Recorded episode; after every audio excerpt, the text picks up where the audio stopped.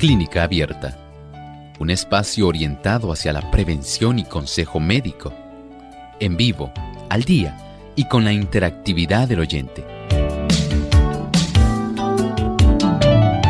Clínica Abierta, poniendo al doctor a su alcance para un diálogo claro y honesto, porque nos importa su bienestar y salud.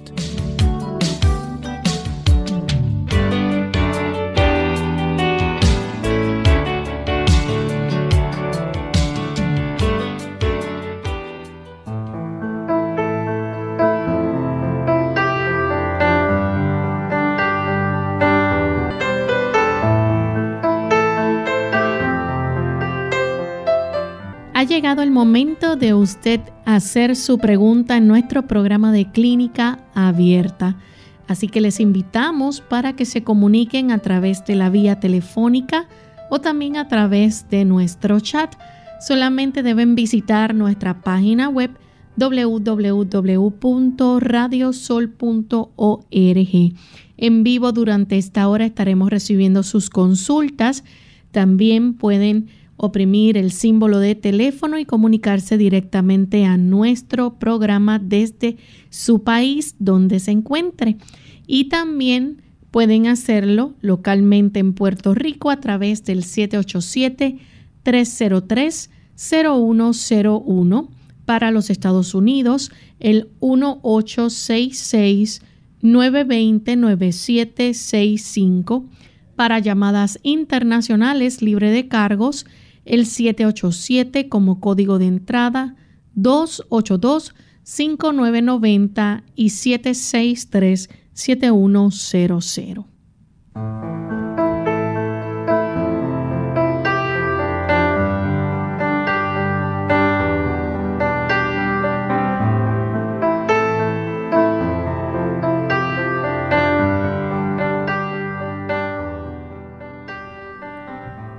Y en esta hora nos sentimos muy contentos de tener esta oportunidad para compartir y escuchar a cada uno de ustedes, amigos oyentes de Clínica Abierta, en este espacio de salud donde hoy podemos recibir sus llamadas con sus preguntas, dudas, inquietudes con relación a la salud.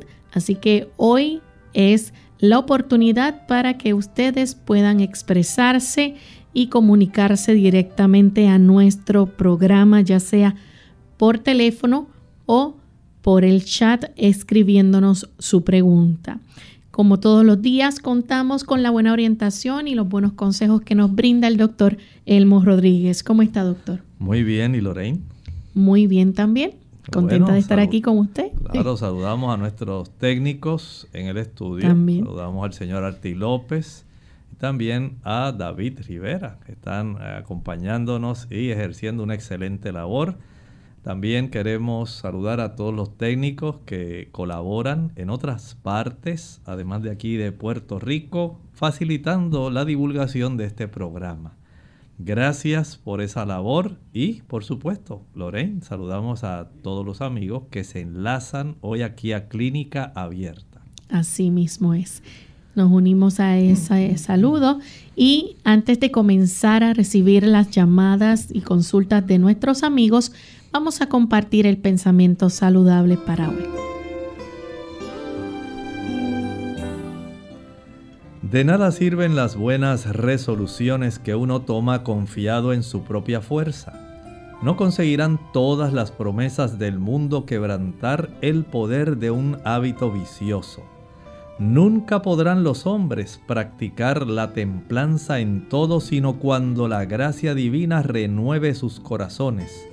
No podemos guardarnos del pecado ni por un solo momento. Siempre tenemos que depender de Dios. Exactamente, querido amigo, querida amiga que nos escucha. Usted tiene oportunidad de deshacerse de esos malos hábitos que le esclavizan, del tabaco, del alcohol, de la cocaína, de las benzodiazepinas que probablemente usted está adicto, de productos como el café, productos también como tantos otros, tantos problemas que esclavizan al ser humano. Y usted trata de deshacerse y usted piensa que solamente es su voluntad la que puede emanciparlo. Pero nada más lejos de la verdad. Sí es importante el poder de la voluntad, pero el poder de la voluntad tiene que estar sujeto al poder de Dios. Es la única forma mediante la cual usted tendrá el poder que está más allá del poder humano para poder darle esa determinada y clara decisión en que usted pueda obtener la victoria sobre el café, el cigarrillo, el alcohol, la marihuana, la heroína, el crack, los barbitúricos. El Señor quiere ayudarlo.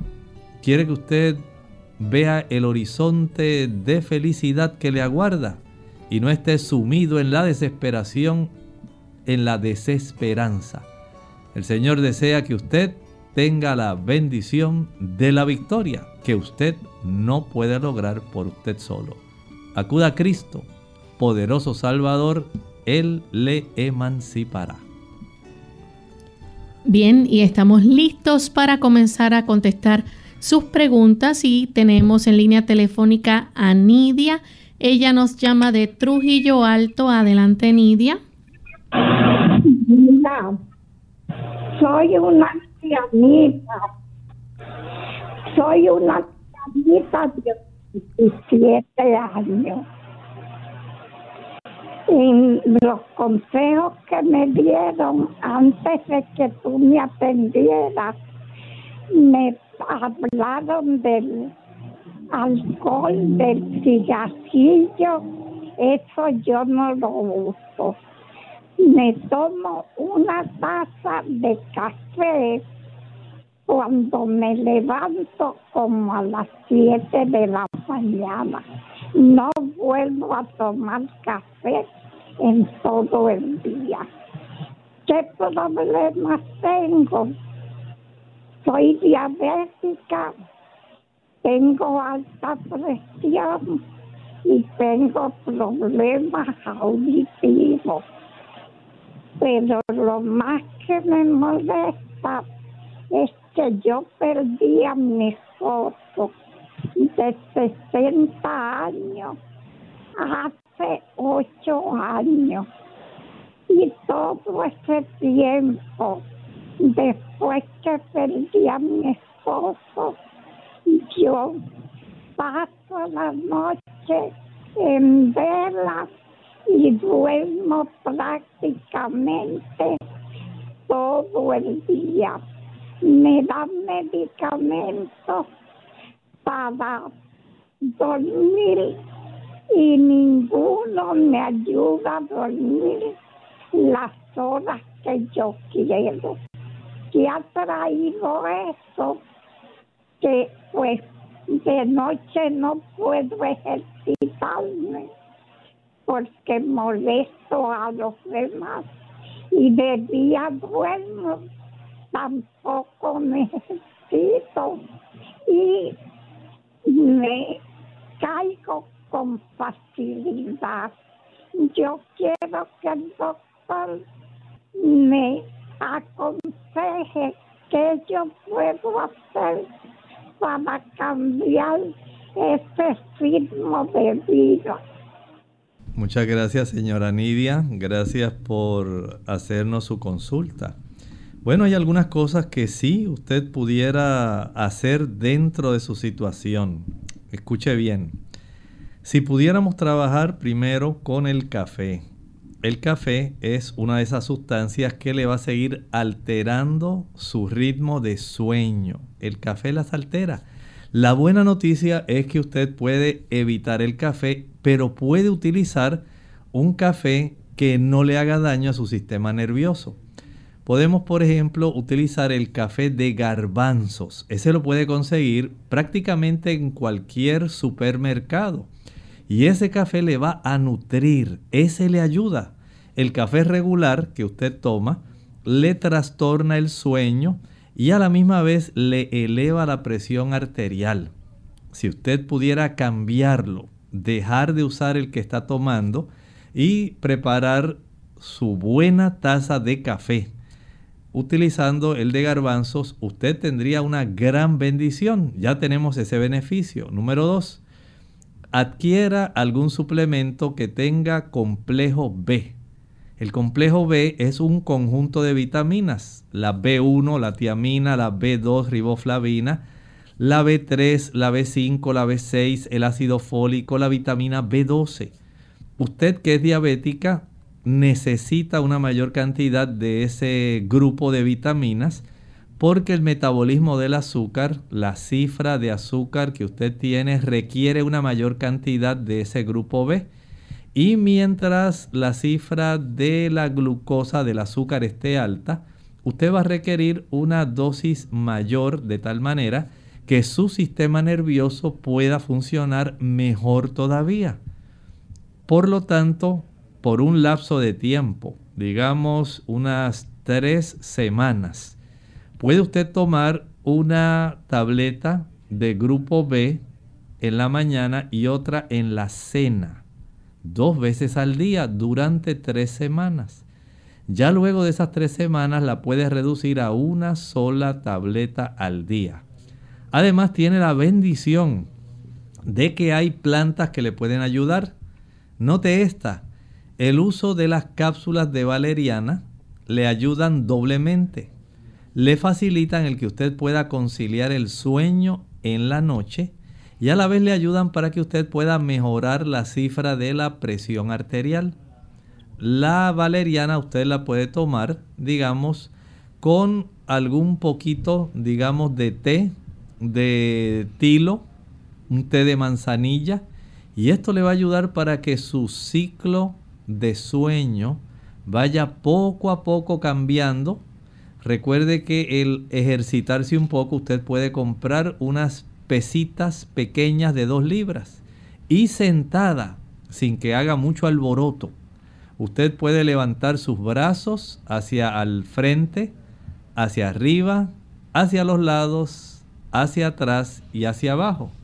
Y este ciclo, nuevamente, hacia enfrente, hacia arriba, hacia los lados, hacia atrás y hacia abajo, le ayuda para que la sangre pueda circular mejor en su sistema nervioso central, pueda metabolizar mejor los azúcares y pueda comenzar a tener un mejor sueño.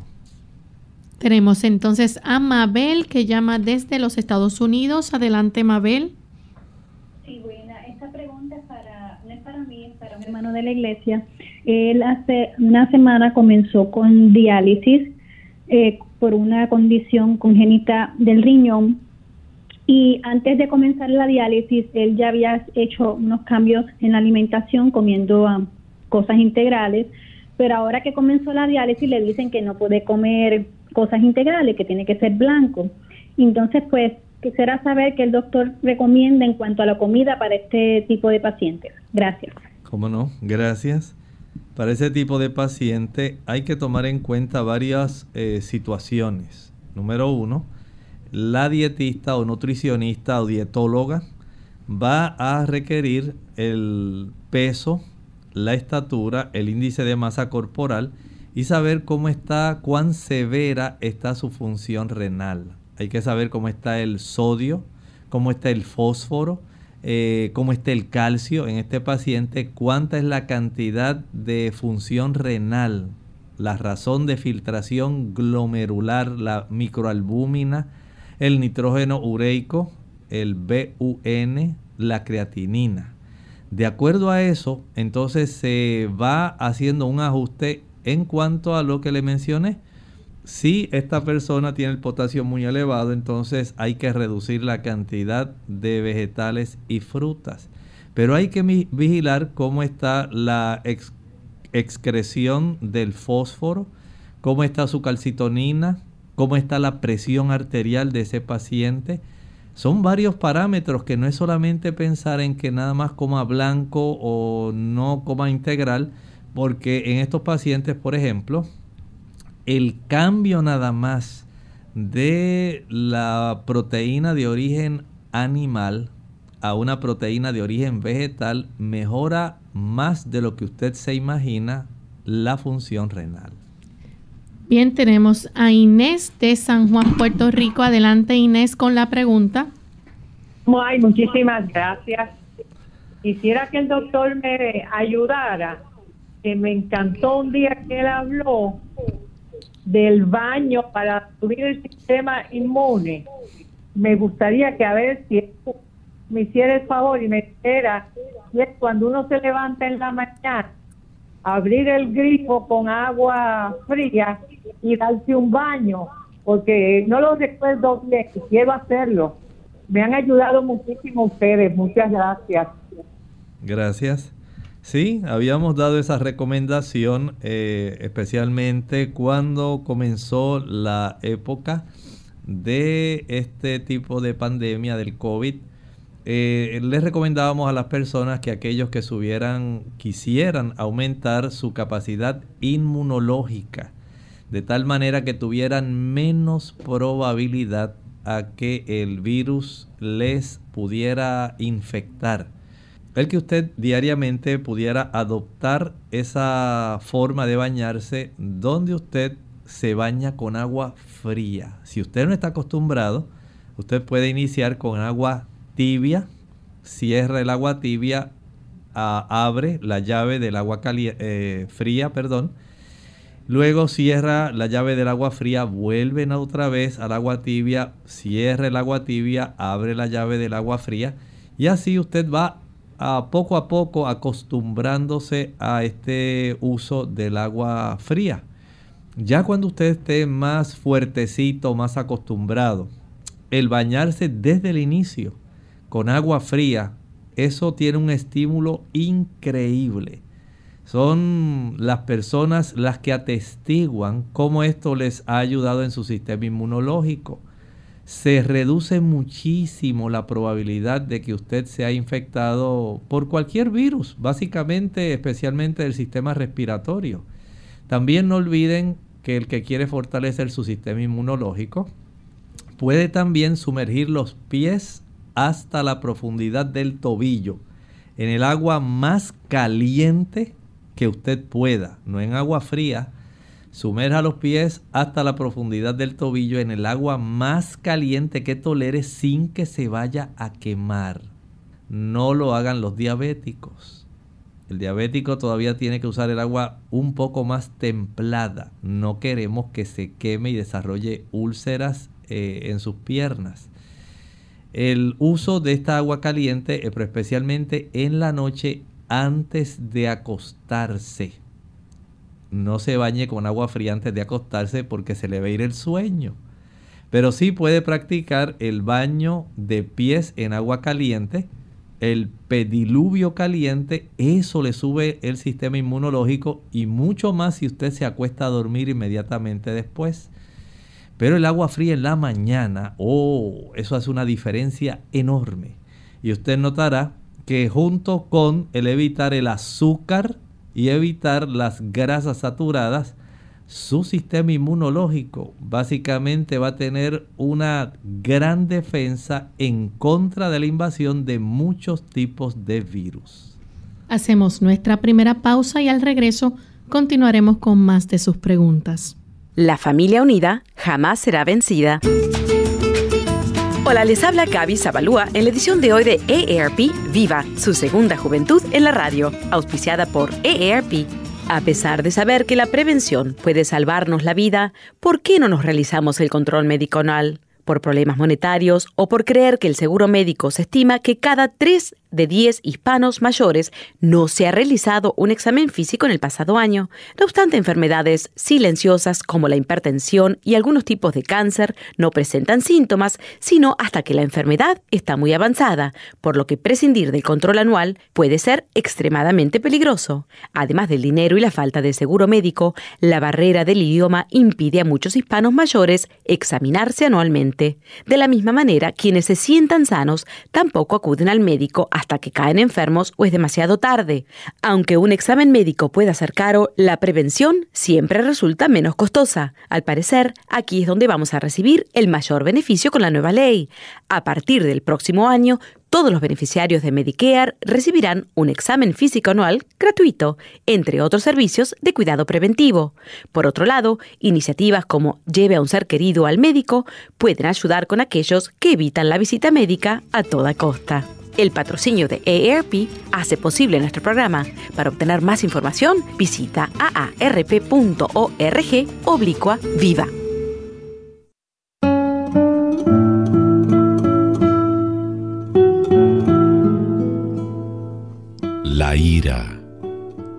Es un ladrón de momentos preciosos.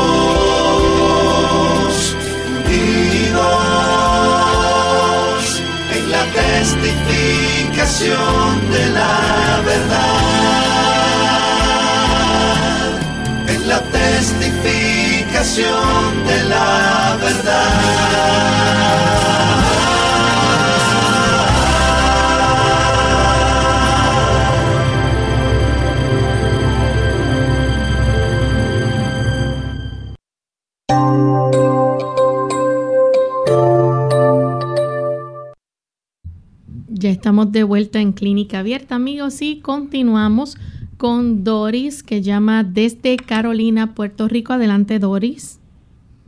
Yo soy, bendiciones para los dos.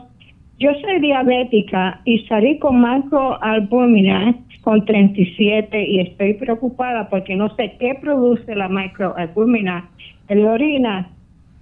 La doctora me recetó en abril 2.5 miligramos, pero me da una tos que no puedo ni dormir de noche y estoy preocupada por esto. Soy diabética. Gracias. Gracias. Mire, el uso del enalapril, un antihipertensivo, sí produce también tos. Es parte de los efectos adversos. La doctora se la puede cambiar por algún otro fármaco antihipertensivo. Pero la microalbumina, pues básicamente usted tiene dos motivos grandes. Número uno, es diabética. Número dos, es hipertensa.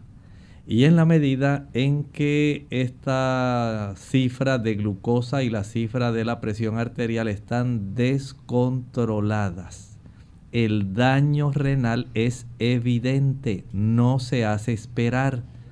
Esto es una realidad. Recuerde que las arterias renales, ellas van a llevar una gran cantidad de sangre. Tiene constantemente que estar eh, ocurriendo el proceso de la filtración glomerular y la presión que maneja la corteza del riñón va a ir dañando la capacidad de filtración renal. Eso es una realidad. El hecho de que usted eh, sea hipertensa de por sí va a afectar los riñones. El hecho de que sea diabética va a afectar ambos riñones. Recuerde que la diabetes produce inflamación interna del endotelio de las arterias.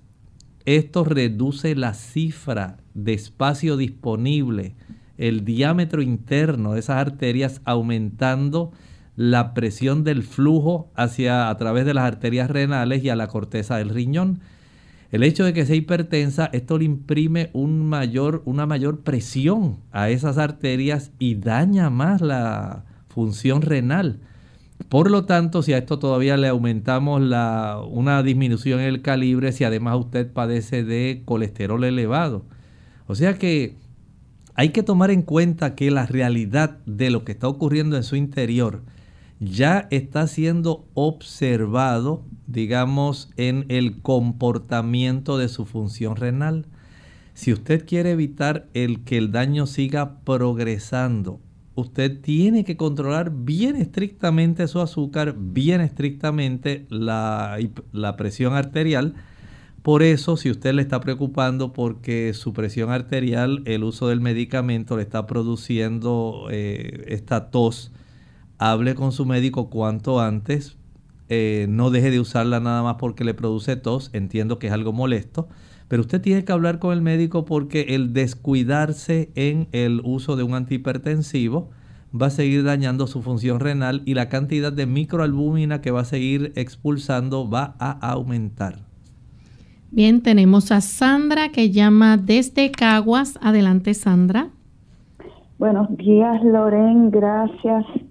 Quiero públicamente bendecir a nuestro Creador por este espacio y cada una de las almas que lo hacen posible, por el gran beneficio que nos aporta. Muchas gracias. sucede, doctor, que eh, salí con miomas en el útero. Son benignos, pero eh, me ha salido una bolita detrás de la oreja derecha. Eh, ha ido agrandando.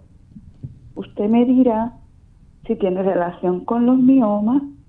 También me dirá si hay alguna cataplasma o algo que lo pueda reducir o si tengo que ir al cirujano, ¿qué estudios requeriría el cirujano para yo llevarlo en la cita? Teniendo en cuenta que usted tiene la especialidad de la cirugía, se lo pregunto. Gracias, doctor. Lo escucho. Muchas gracias. En realidad no hay una relación directa entre lo que usted está desarrollando, ya sea, escuche bien, un lipoma, esté desarrollando un acúmulo de grasa en esa área o que hay que revisar, por eso es importante ir al médico, pudiera haber un nódulo linfático retroauricular. Son dos estructuras que pudieran estar desarrollándose, o un nódulo linfático detrás de la oreja, está facilitando ese abultamiento o sencillamente un lipoma, un acúmulo de grasa en esa área. El médico al palpar básicamente se da cuenta, dependiendo de lo que él eh, pueda encontrar. Si usted quiere, vaya a su médico de confianza, eh, tiene que palpar esa zona, indagar si hay otros ganglios, si es que sospecha que es un ganglio, ordenar algún contagio de células sanguíneas para saber si hay este tipo de situación. Pero si no, sencillamente una cirugía para extraerlo. Pero no hay una relación directa entre eso y el que usted tenga un mioma uterino. Bien, tenemos entonces a Nelly que llama, perdón, a Ana Iris que llama de la República Dominicana. Adelante, Ana Iris. Sí, buenos días. Eh, una vez más, los felicito por ese excelente programa y le estoy pidiendo a ese gran poder de Dios que el Señor me le siga dando mucha sabiduría y mucha salud al doctor Elmo Rodríguez Sosa para que siga haciendo esa labor tan beneficiosa a favor de nosotros. Gracias. Doctor, yo aquí tengo un pequeño problema que me está mortificando mucho y es que yo estoy cenando, la cena más temprano mía es a las 5 de la tarde. Pero ¿qué pasa? Que cuando yo me acuesto eh, a eso de las 11 y de las 12 de la noche me entra una hambre terrible y yo tengo que levantarme de la cama, abrir la despensa y ponerme a comer algo. Yo sé que eso me está trastornando en mi sistema porque estoy engordando, pero entonces yo quiero que usted me ayude eh, en esa situación a ver qué yo puedo hacer para quitarme esa ansiedad que yo tengo tan terrible a esa hora que no la puedo controlar. Lo voy a escuchar por la radio. Muchas gracias. Sí, en realidad sí va a tener hambre. Recuerde que ya habrán transcurrido aproximadamente 6 a 7 horas desde su última comida y usted todavía está despierta. O sea, el problema es que usted está despierta esa hora. Si usted se acostara temprano, no tendría ese problema. De tal manera que lograr que usted se pueda acostar entre 8 y 30, 9 de la noche, sería lo ideal porque tiene una capacidad todavía de estar procesando, ya han transcurrido unas cuatro horas aproximadamente desde la cena y está en la mejor oportunidad de usted acostarse a dormir. De no ser así, lamentablemente usted va a seguir engordando y a la larga va a afectar su sistema endocrino. Es más fácil desarrollar diabetes de esa manera, trastornos de elevación de los triglicéridos. Pero si usted se acostara más temprano, esto le ayudaría para evitar esa situación. Así que trabaje más bien con la disciplina de su horario. Yo entiendo que esa es la clave antes que utilizar algún otro producto para comer. Hacemos nuestra segunda y última pausa. Al regreso continuaremos con más de sus preguntas. El tomate es uno de los ingredientes más comunes en la dieta, tanto frescos como cocidos. Una ración de tomates, unos 100 gramos, contiene más de la cuarta parte de tus necesidades diarias de vitamina C y E y la mitad de tus necesidades diarias de potasio, mineral que ayuda al corazón a latir con normalidad y mantiene la presión sanguínea y el sistema nervioso saludable. Pero no solo eso. El tomate, además de ser un alimento repleto de vitaminas y propiedades nutritivas, es rico en licopeno, una sustancia antioxidante capaz de combatir del cáncer de próstata, del sistema digestivo, del pulmón y también las enfermedades coronarias. Nueva esperanza para la cura del Alzheimer. Hola, les habla Gaby Zabalúa Godard en la edición de hoy de Segunda Juventud en la Radio, auspiciada por AARP. La esperanza nunca muere, y de acuerdo con las optimistas declaraciones de los varios científicos enfocados en la batalla contra el Alzheimer, este dicho tan popular se aplica en su totalidad a los nuevos tratamientos. La buena noticia llega justo cuando la generación mejor conocida como los baby boomers se aproxima a la tercera edad o a su segunda juventud. Debido a que la edad es la mayor factor de riesgo para contraer el Alzheimer, los médicos temen una posible epidemia de esta enfermedad. Actualmente, más de 50 millones de personas en Estados Unidos padecen este mal, que se manifiesta a través de la pérdida de memoria, la razón y finalmente con la muerte. Hoy por hoy los tratamientos disponibles solo ayudan con los síntomas. Sin embargo, los especialistas están confiados en que la nueva generación de medicamentos atacará de forma directa la causa del padecimiento. Los científicos, después de 20 años de investigación, se consideran en un punto donde entienden mejor los mecanismos de la enfermedad y donde las probabilidades de lograr una terapia exitosa contra la misma son bastante altas. Por supuesto que lo ideal es identificar la enfermedad en sus fases tempranas y poder combatir los síntomas antes de que aparezcan. El patrocinio de AARP hace posible nuestro programa. Para más información, visite www.aarpsegundajuventud.org. Clínica Abierta. Regresamos a Clínica Abierta y tenemos en línea telefónica a Lolita. Bueno, se nos, sí, tenemos a Lolita. Adelante, Lolita de Toalta. Sí, eh, es una pregunta, o sea, no es una pregunta, pero que hace un, en una ocasión el doctor habló de como de una terapia para ayudar en la circulación de los tobillos, en la inflamación, en la hinchazón de los tobillos, que era como con un librito y yo me gustaría que lo volviera a repetir. Ah, sí, cómo no. Mire, usted pone, digamos, un librito, no tiene que ser muy alto, eh, lo pone en el piso y usted va a poner la mitad anterior de sus pies, estamos hablando de los dedos, de la mitad del arco hacia los dedos, sobre el librito, de la mitad del pie hacia atrás, sencillamente lo deja reposar sobre el piso. O sea, no tiene que ser un libro muy alto. De esta forma, ahora usted va, trate de hacerlo cerca de alguna pared o de alguna puerta que usted se pueda sujetar para que no pierda el equilibrio. De tal manera que ahora usted se eleva en la punta de sus pies. Esto va a ayudar para que los músculos que tenemos en las pantorrillas se contraigan y usted pueda facilitar el retorno de la sangre venosa a la parte derecha del corazón.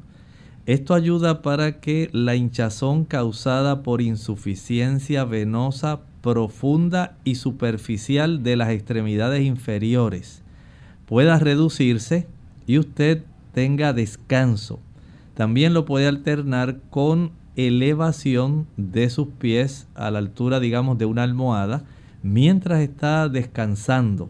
Esto ayuda también para mejorar esa hinchazón.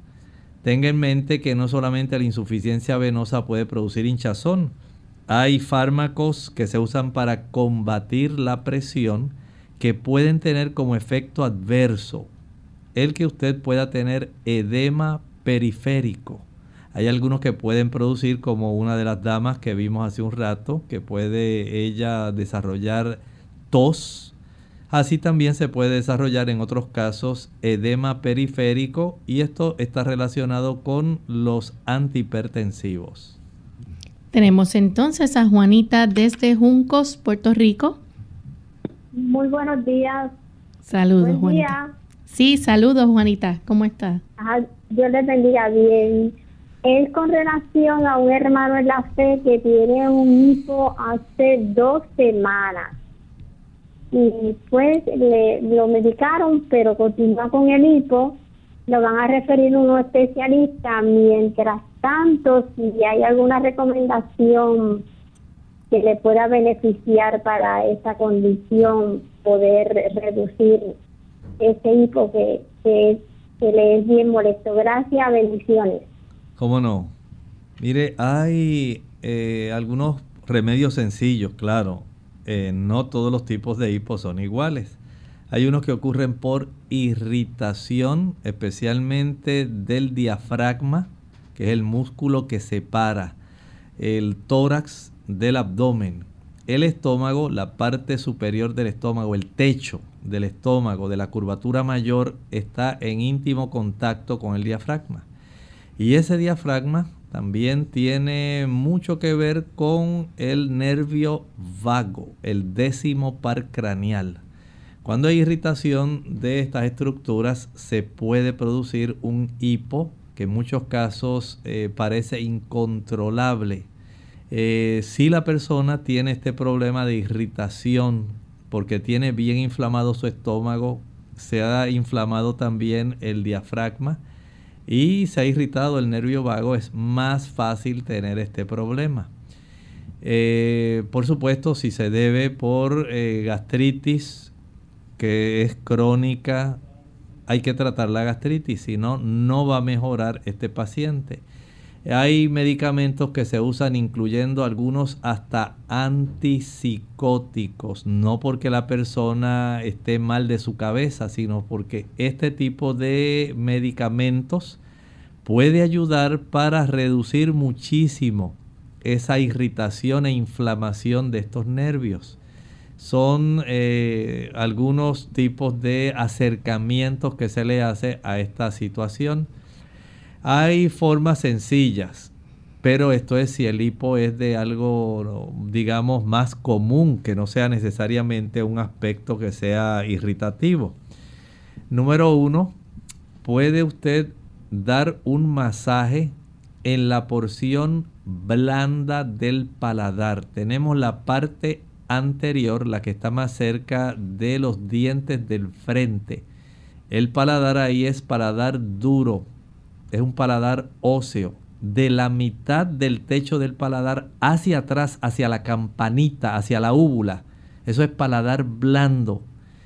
Ese es un paladar que si usted estimula con un masaje, digamos, usted eh, se introduce en la boca una cuchara, pero introduzcala al revés. Que la porción eh, básicamente convexa de la cuchara la parte que tiene como una montañita, esa parte usted va a friccionarla contra la región del paladar blando. Y eso en algunas personas le hace reducir el hipo. Hay también personas que eh, ingieren, es algo curioso, pero yo lo he visto y funciona. La persona que tiene el hipo se para pegado a la pared él levanta sus dos brazos y otra persona le está dando a tomar agua fría mientras la persona está pegada a la pared, muy recta, parada bien derecha, con sus dos brazos hacia arriba y la otra persona proveyéndole un vaso de agua fría que lo esté tomando esa persona que está parada contra la pared, que es el que tiene el paciente de hipo. Y he visto que muchas personas con eso también se le corrige. De no ser así, pues tiene que recurrir a los fármacos que se pueden administrar hospitalariamente, tal como le mencioné, incluso hasta el uso de algún antipsicótico en lo que eso se controla. Tenemos a Alicia que llama desde Aguadilla. Adelante, Alicia. Gracias, gracias. Es, es, es una consulta para una cuñada mía. Ya, esto, el oh, el oh. Sí, Alicia, le estamos escuchando. Por favor, haga la pregunta. Sí, sí. Eh, es, es una cuñada mía que eh, hace muy poco tiempo está encamada y le están saliendo úlceras. Y yo, como lo escucho usted hace muchos años, he escuchado que el doctor ha dado una receta para ayudar a esa situación. A ver si me puede dar eso eh, para yo enviárselo a ella por favor. Gracias. Sí, la vamos a dar la receta, pero tiene que tomar en cuenta algo bien, bien importante. A esta paciente hay que rotarle la posición. Si no se rota de posición, no importa lo que yo le brinde, no va a cicatrizar esa úlcera por decúbito en la zona sacra. Y para eso, por ejemplo, hay que ponerla sobre su lado derecho por lo menos 15, 20 minutos sin que vaya eso a presionar la circulación de su brazo derecho al acostarse sobre el lado derecho. Después hay que ponerla, si ella puede acostarse boca abajo, también 15 o 20 minutos y sobre su lado izquierdo 15 o 20 minutos. De tal manera que la compresión no se ejerza tanto en la zona del sacro. Mientras hay una compresión continua, usted básicamente lo que hace es impedir una buena circulación arterial, que es la que lleva los nutrimentos para la reparación del tejido de la piel. Y esa insuficiencia que ocurre porque usted está comprimiendo ese tejido, no va a dejar que se pueda cicatrizar. Ahora le voy a dar la receta. Va a mezclar en la licuadora una taza y media de agua. A esta taza y media le va a añadir la cuarta parte de, si puede hacerlo así, que quede bastante concentrado, de un repollo. Si no, lo que hace es que eh, corta dos o tres hojas del repollo, las pica bien finito y las echa en la licuadora con esa taza y media de agua. Y añádale entonces unas 5 a 6 hojas de llantén, lantén, plántago mayor, plántago lanceolata. Es el mismo producto. Este tipo de, eh, digamos, preparado una vez lo licúe, lo va a colar. Y eso tiene un olor bien fuerte y verde. Este tipo de líquido lo va a envasar y a refrigerar. No lo puede dejar afuera, se echa a perder muy rápido. En ese líquido usted va a empapar una gasa. Trate de aplicar una gasa que sea un poquito gruesa. La empapa en este líquido y la va a aplicar sobre la zona de la úlcera. Cada dos o tres horas, usted con algún tipo de rociador, un spray, de esos que se pueden comprar en la farmacia, un envase para rociar o spray que esté vacío, usted añade ese tipo de producto, esa agua especial de repollo con eh, llantén y usted le va a asperjar, va a rociar sobre la zona de la gasa para que se conserve húmeda. Esto ayuda para que esa úlcera comience a granular, comience a cicatrizar, pero no lo va a hacer si solamente ella está acostada sobre la zona de la úlcera. Así que es importante que la persona entienda que debe rotar a esta persona y si hay oportunidad de sentarla y que esté un rato sentada, mejor. El comprar una dona o una rosquilla que puede comprar en las tiendas donde se proveen estos eh, aditamentos médicos, ese tipo de dona o rosca tiene en el mismo medio un hueco bastante ancho como para que esa zona, eh, mientras la paciente está acostada, quede levantada de la zona de contacto y se pueda entonces ir cicatrizando. Esto es muy importante y no cuesta muy caro. Eso lo puede conseguir en básicamente cualquier cadena de farmacias.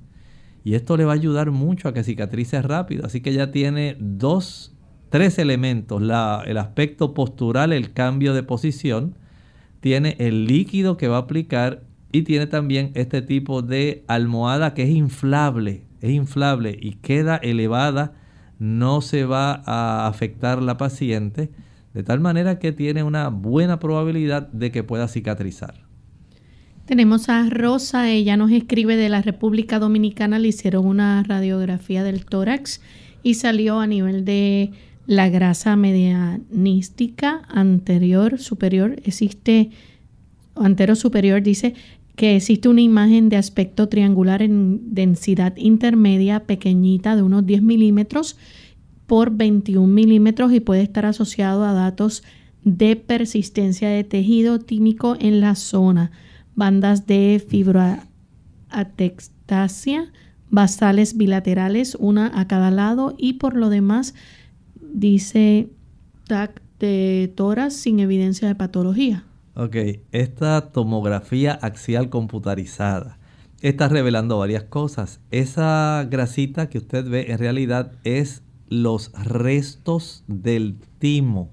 En el paciente adulto ocurre una involución de esta glándula que tiene muchísimo que ver con la activación de nuestro sistema inmunológico, especialmente durante la niñez, básicamente como hasta los 12 o 13 años. Y es lo que básicamente se está reportando. Lo otro, las bandas de fibratelectasias pueden ocurrir por diversas razones. No sé cuántas cirugías usted habrá sufrido en el pasado. No sé si ha tenido algún tipo de situación donde se ha desarrollado eh, fibrosis pulmonar. Hay algunas cosas que a veces pues eh, entendemos que la brevedad del tiempo o lo que se puede escribir no es muy abundante.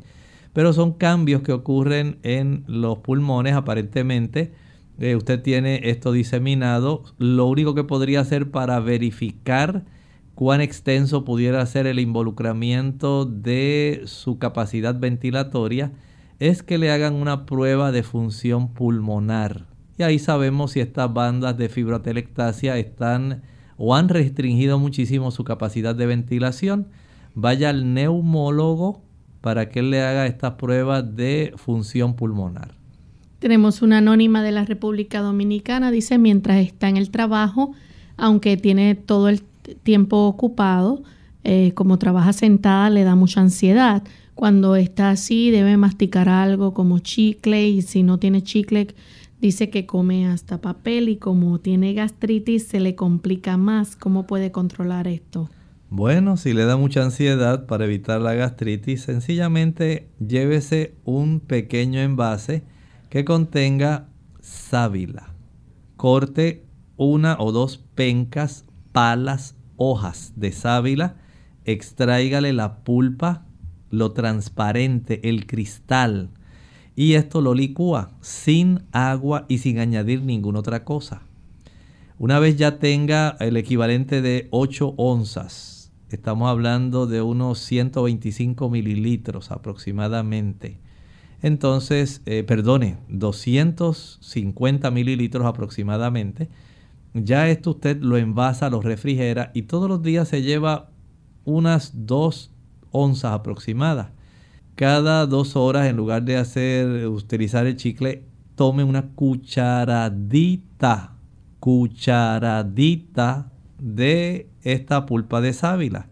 Y esto le va a ayudar para que se corrija la gastritis y tenga algo en el estómago. Recuerde que la sábila tiene alantoína y otras sustancias que son suavizantes y tiene cierta cantidad de azúcares que pudiera en cierta forma calmar ese deseo, pero el aspecto de la ansiedad, mejor cada cierto tiempo póngase en pie, párese sobre la punta de los pies, baje los talones, súbalos, bájelos, súbalos, bájelos, súbalos, hágalo unas 20 veces y esto ayuda a disipar la ansiedad. O salga del área de trabajo, tome agua, vaya al baño, regrese otra vez. Esto le ayuda a disipar esa ansiedad. Tenemos entonces a, una anónima de República Dominicana. Dice que en las últimas noches se le ha, se ha despertado sudorosa desde el cuello hasta los muslos. La habitación está fresca, así que no es por calor ¿Qué usted considera que podría ser? Dice que no consume carne, ni leche, ni queso. Bueno, podemos pensar, número uno, en cambios hormonales que ya esté comenzando a sufrir. Esa es una, no sabemos la edad, no la presenta aquí, pero pudiera ser esos cambios que la dama comienza a tener eh, en algunos casos, escuche bien, aún teniendo su menstruación, la dama unos 4, 5 años antes puede comenzar a padecer de trastornos vasomotores. Estos eh, tipos de bochornos, de calentones, de calores, puede ocurrir aun cuando usted todavía tenga su menstruación, unos 4 o 5 años antes. Eh, también puede ocurrir si hay algunos trastornos, algunas condiciones infecciosas, pero en ausencia de fiebre y un cuadro clínico, pues casi descartamos eso pudiera haber condiciones metabólicas como una hiperfunción de la tiroides. Revise con su médico cómo está el funcionamiento de su glándula tiroides. Nuestra siguiente consulta la hace Elena Ramírez. Dice que en un programa anterior usted le recomendó ejercitarse un minuto caminando, un minuto trotando y 20 de cada uno con mancuernas de 2 libras 40 minutos de caminata al sol todo el mismo día y cuántas veces a la semana, pregunto. Bueno, si lo puede practicar cinco días a la semana, eso sería excelente. Usted adquiriría una gran condición física. Tenemos a Dorcas de la República Dominicana. Dice que una persona con nódulos benignos en el seno tiene que dejar los productos derivados de la soya y está perdiendo peso sin razón aparente en un mes y medio ya ha rebajado 5.5 libras, come bastante saludable y hace ejercicio. No, no tiene que dejar los productos derivados de la soya, por el contrario, los productos derivados de soya protegen el tejido mamario. Se ha podido constatar esto en lo que se llama el estudio China, de China Study. Constató cómo las damas orientales, japonesas y de China van a tener una mayor protección contra el cáncer mamario que aquellas damas que no consumen la soya o soja como ellas la consumen. Sí hay este mayor eh, desarrollo de cambios de fibrosis o cambios, digamos, que pudieran ser más preocupantes de fibrosis quística, perdón, de fibroquistes, no fibrosis quística, fibroquistes cambios fibroquísticos mamarios por el consumo de café, el consumo también de productos como el chocolate, una cifra baja de vitamina D, una ingesta inapropiada de carotenoides y una ingesta ah, inapropiada de vitamina E. Tenemos una anónima de la República Dominicana. Dice que en el 2017 se hizo una colonoscopía y un y estudio del estómago y el resultado fue gastritis atrófica leve activa con área erosiva, hiperplasia folicular linfoide y metaplasia intestinal focal. Gastritis folicular asociada al HP. Dice metaplasia completa tipo 1, tipo intestino delgado. ¿Qué debe hacer? Eh, algo natural que le pueda ayudar. Bien, esta gastritis folicular asociada al Helicobacter pylori. me está en realidad haciéndole bastante daño. Yo trataría de hacer los cambios lo más rápidamente posible. Primero, porque esta gastritis atrófica va a hacer que usted tenga deficiencia de vitamina B12. No se va a producir el factor intrínseco, no va a absorber vitamina B12, va a tener problemas en su sistema nervioso central y periférico. Y esto debe mejorarlo. Esta insuficiencia también trastorna, eh, según estaba viendo, además del estómago, va a trastornar, eh, está trastornando su sistema digestivo ya bajo, los intestinos. Y esto pues ya le va a traer muchos cambios que son preocupantes. Esos, esos aspectos de metaplasia no son buenos. Usted tiene más probabilidad de desarrollar cáncer de su sistema digestivo. No es adecuado. Por lo tanto, adopte una alimentación que sea baja en irritantes. Evite el café, el alcohol, el tabaco, las frituras, el azúcar, el chile, la nuez moscada, la pimienta, el vinagre, la salsa catsup o ketchup, la mayonesa, los cubitos de sabor, el glutamato monosódico, la nuez moscada. Todos esos productos van a facilitar que esto se desarrolle. Si usted no deja de hacer eso, tiene una gran probabilidad de desarrollar tumores en su sistema digestivo. Evítese ese problema. Adopte una alimentación vegetariana. Haga ejercicio. Trate de tener un sistema nervioso que esté relajado. Duerma bien. Coma bien productos que no sean irritantes. Aumente el consumo de calabaza aumenta el consumo de zanahoria, el consumo de papa, en lo que mejora de estos cambios. Y al adoptar esta alimentación vegetariana, la probabilidad de que esto se pueda revertir hasta donde sea posible. Porque tendríamos que ver si pudiéramos recuperar parte del funcionamiento normal de su estómago y suplementese con alguna vitamina B12 sublingual. Ya hemos llegado al final de nuestro programa. Agradecemos a todos los amigos que participaron y nos hicieron sus consultas. Esperamos que puedan tener éxito con los consejos y el tratamiento de los mismos. Vamos entonces a finalizar con este pensamiento. Dice el libro de Judas, la epístola de Judas, capítulo 1, y precisamente el versículo 20. Pero vosotros, amados, edificándoos sobre vuestra santísima fe, orando en el Espíritu Santo. El Señor desea que usted y yo podamos comprender que el Señor tiene la sana doctrina, tiene fe, una fe salvadora, una fe que es alimentada por esa sana doctrina y que hacemos bien mediante la oración en sostenernos apoyarnos firmes mediante la intervención de su Santo Espíritu. Bien, nosotros nos despedimos y será entonces hasta el día de mañana en otra edición más de Clínica Abierta donde estaremos hablando acerca de los hemangiomas. Será entonces hasta nuestra siguiente edición. Compartieron con ustedes el doctor Elmo Rodríguez Sosa y Lorraine Vázquez.